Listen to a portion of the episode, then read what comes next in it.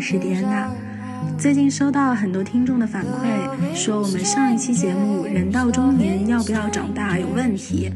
主持人和我们嘉宾明明都是三十岁，怎么就是中年人呢？在这里要声明，我们是引用了联合国官方对青年的定义：十五到二十四岁。也就是说，一九九二年出生的人已经被划分到中年人行列了。但其实重点不是人到中年，那不过是网络上的一个梗。我们在这里讨论的是要不要长大。那么今天我依然请来了我的老朋友，永远加班的公关界翘楚阿 Sina。顺便说一句，疫情期间在家办公，大家再来问私募的辰光，我真的老佩服伊哦。阿 Sina 依然在加班啊，完成了他代理的奢侈品腕表全年的提案。来，阿 Sina，在你下一个 Conco 开始前，和大家打个招呼。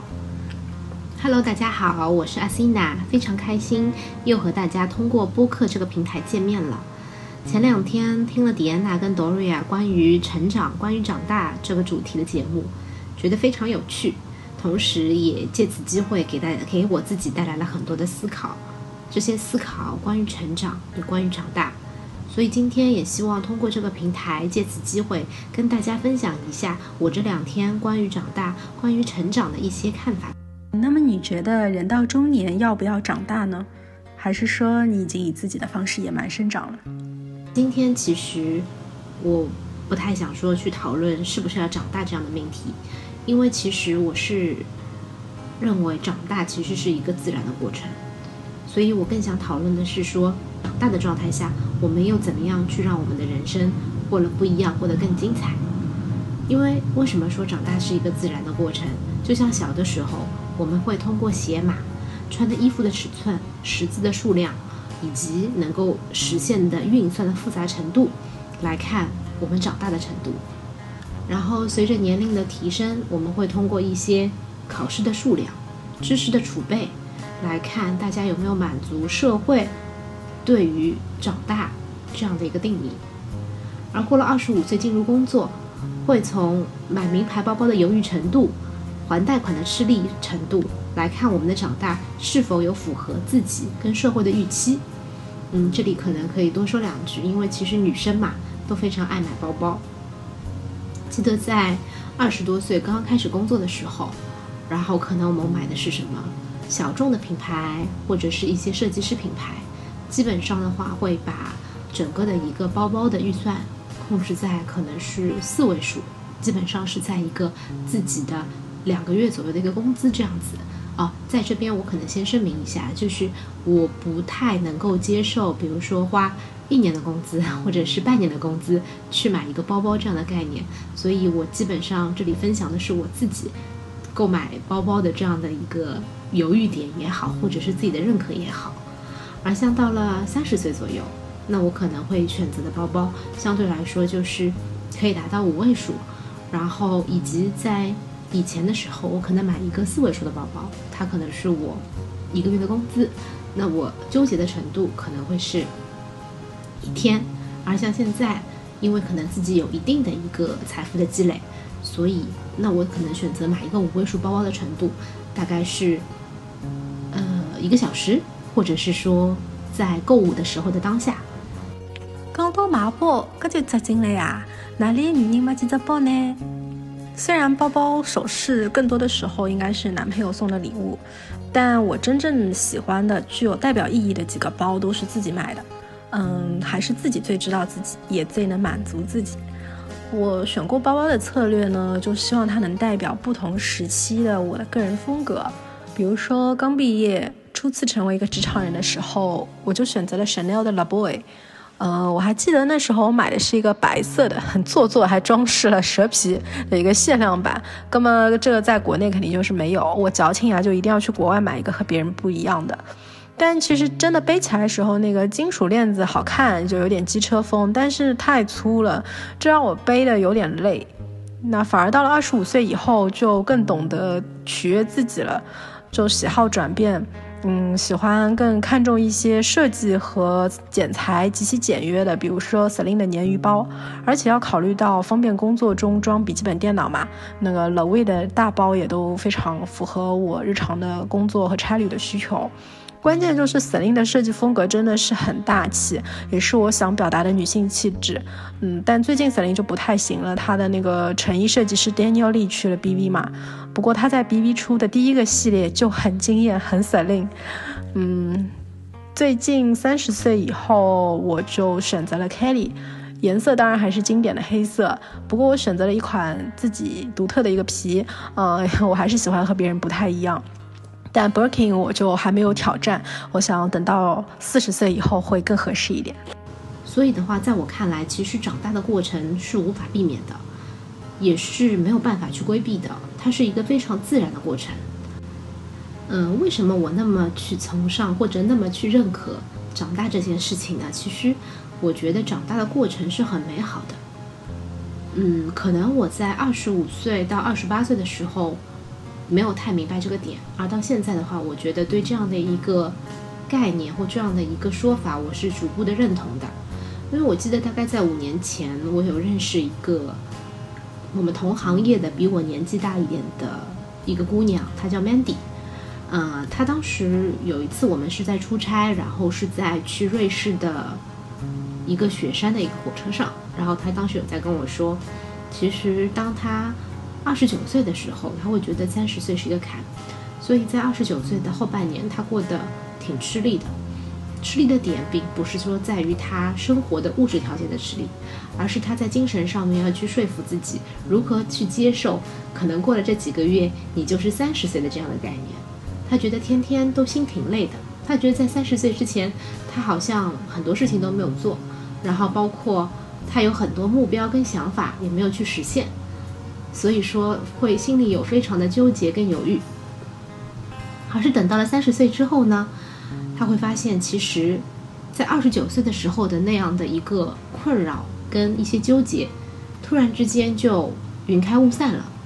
他会觉得从三十岁之后，他一直的状态就是说。可能这里并不是说一个特定的一个三十岁，这个三十整岁这样子，而是说过了三十岁这样的一个阶段之后，他突然觉得自自己不管是三十一岁也好，三十三岁也好，觉得每逢自己看自己当下的状态，或者是说时时刻刻去审视自己当下的状态，都会觉得这是在最近的几年中他自己最佳的状态。他跟我说，其实当他自己过了那个坎了以后呢？他就会非常的去享受这个年龄的长大的过程。为什么会特别去享受年龄长大的过程？因为其实年龄长大的同时，其实也同时赋予了你有更多的一个阅历。同时，在赋予阅历的情况下，一定会赋予你更多的可自由支配的财富，可任性妄为的爱情，可调整的容貌，以及最重要的一点是，继续对社会。和梦想保持渴望的勇气跟率真，就是其实讲了简单一点，就是说，在三十岁之前，或者说在三十岁的阶段的这样的之前，你可能生活上面并没有那么的自主跟自由，在于很多社会以及物质给到你的一些束缚，而当跨过这个坎了以后，你有这些积累了以后，其实，在你做很多决定。或者在说你追求很多自己的想法的时候，你变得更有底气，以及你会愿意从更纯粹的角度去看待你的很多梦想，看待你的很多举动，即使这个举动是会对被大家所不认可的，但是正因为你有承担这份举动，这个举措做出来的勇气，你也有能力去承担你做了这个决定以后随之所需要给你带来的。关于物质也好，精神也好，你必须要去付出的一些，怎么说？必须要去付出的一些精力，所以这个时候，你才能够去更好的过你的人生。我开始慢慢的去理解他当时说的这句话，也从我当时对他这句话的一种持与怀疑的这样的态度，而逐渐转变成了一种欣赏跟认可。所以我觉得。其实，通过他的一些事情，以及通过我自己在解读他这句话，以及审视自己生活的一个状态也好，我会觉得长大的过程真的很美好。因为长大的过程它很自然，同时它又赋予了你很多非自然的给到你本身自身的一些财富。哎，你说的这个 Mandy 我好像也认识，她是我 MBA 的学姐，在学校她算是风口浪尖的人物。那时候听到更多的是不认同她的声音，但今天第一次从你的角度听到一个洒脱的、焕然新生的、永远活在最佳状态的 Mandy，我很认同，也想要祝福这个素未谋面的学姐。可能因为我俩五年后也算是活开了，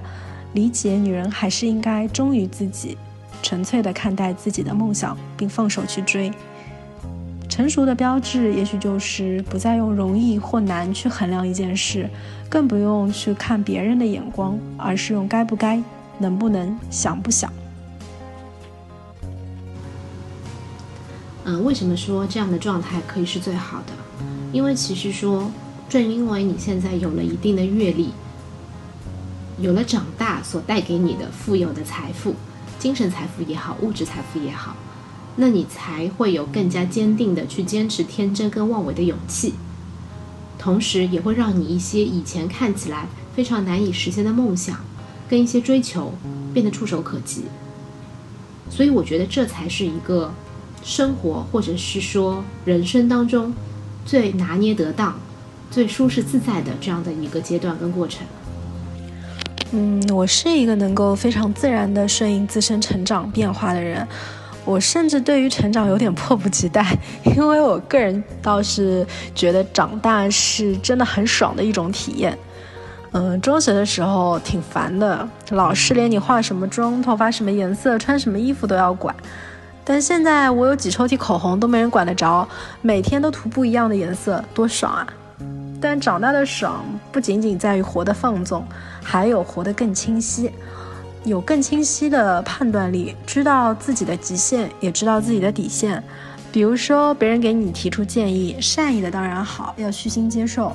但是这个世界上有很多搞不清楚状况还喜欢给人提建议的家伙，更可怕的是，这些人态度很差。我以前遇到第一反应就是被对方唬住啊，内疚是不是自己做错了？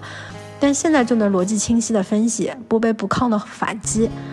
嗯，还有就是情绪管理。我感觉我年轻的时候自控力不强，会纠结于情绪。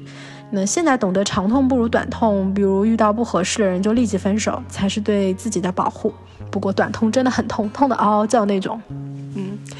所以我是一直走在同龄人前面。小时候呢，那叫早熟；不过现在这这把年纪，是不是叫早衰呀？最近因为疫情的关系，所以很多时间都在家里，嗯，看了不少肥皂剧，就像之前跟你说的，看有看《爱的迫降》《想见你》等等。那其实也花了一点时间去看了一部国产的片子，最近也蛮火的，叫做《下一站是幸福》。其实这句话其实是我蛮喜欢的，把在过了三十岁的阶段，很好的度过人生，去追求自己想追求的事情的这样的一个人。这些人群把他们称之为叫做成熟的资深少女，其实就是说他们的人其实是 mature 的，然后是长大的，是成熟的，但是其实心里他们又有一种非常少女、非常天真的这样的一些追求跟梦想，并因为他们 mature 的一个外观，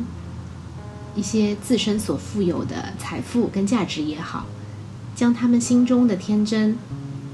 跟对梦想的坚持，去更好的迸发出来。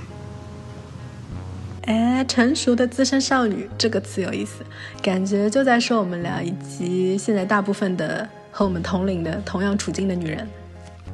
但是你怎么样在自己长大的这件客观的事实上，去用更好的心态，用更好的方式去活出你的人生的一种精彩，这一点在我看来，我觉得是我们可以控制的。为什么我会觉得长大的过程很美好？是因为长大的过程其实赋予了我们以前不敢做的事情去做的这样的勇气跟一些条件。团队里边的有一个女孩有跟我说过一句话，说：“阿西娜，你天天从大学毕业开始就开始做公关的工作，做到现在已经五六年了。嗯，那你？”为什么还是会对，比如说某一个比较特别的品牌的 campaign，或者是一些比较有趣的社交话题，而流露出一种比较由衷的认同或者是反对？我不敢说我是怎么样去保持这样的一种状态的。我觉得它是一种自然流露。那其实主要的话是我会觉得，我会尝试以一种比较纯粹的心理跟心态去看这一些看似去加工过的东西。呃，希望在我的眼中看到的这些东西是刨去外面的被社会的一些要求去加值的这样的一些粉饰的，而会看到它最最基础、最最原本的一个状态。而为什么能够去看到这些东西，其实就是在于我本身觉得，不管是怎么样的一个当下也好，我觉得其实是你要有一颗比较真正的一些初心去看待这些内容跟世界的。那初心的话，其实可能我在二十五六岁、二十七八岁的时候，嗯，我会认可它的存在，但是我没有办法很好的去实现它。而到我三十岁以后的话呢，可能有一个初心是促使我去做一些人生中比较重要的决定的时候，我也有这样的底气可以去做。所以说，我觉得，嗯，成长是一个自然的过程，它的自然的过程其实是会赋予你很多把以前不敢做的事情变得可以去做。这样的方式，所以我觉得这样的一种成长，自然环境下的心态的掌控的方式，我觉得是比较可控的，也是我比较推荐的。好喽，今天的节目就到这里，希望今晚大家都有一个好梦，拜拜喽！阿西娜也和大家说拜拜吧。后，其实我想说的是，我们不要对无法控制的长大去费太大的心力，去感浪费自己太多的感情跟纠结，反而我们可以通过一些小手段呢，让自己看起来长得慢一点，比如通过一些微整啊等等的科技等等。但是大家都不要去忽视长大的这个事情，因为这件事情就算你忽视了，它还是自然存在的，是的，并且我们其实应该尝试努力在这个过程中去寻觅一些伴随而来的快乐。比如说，是你以前的一个梦想，从遥不可及变得触手可得。我觉得这种幸福、这种状态，其实会让你的人生过得更精彩。嗯，最后我想说，其实是感谢成长，感谢长大，因为只有当我们长大，我们才可以更好的去遵循自己的初心。好啦，那就这样，谢谢大家，拜拜。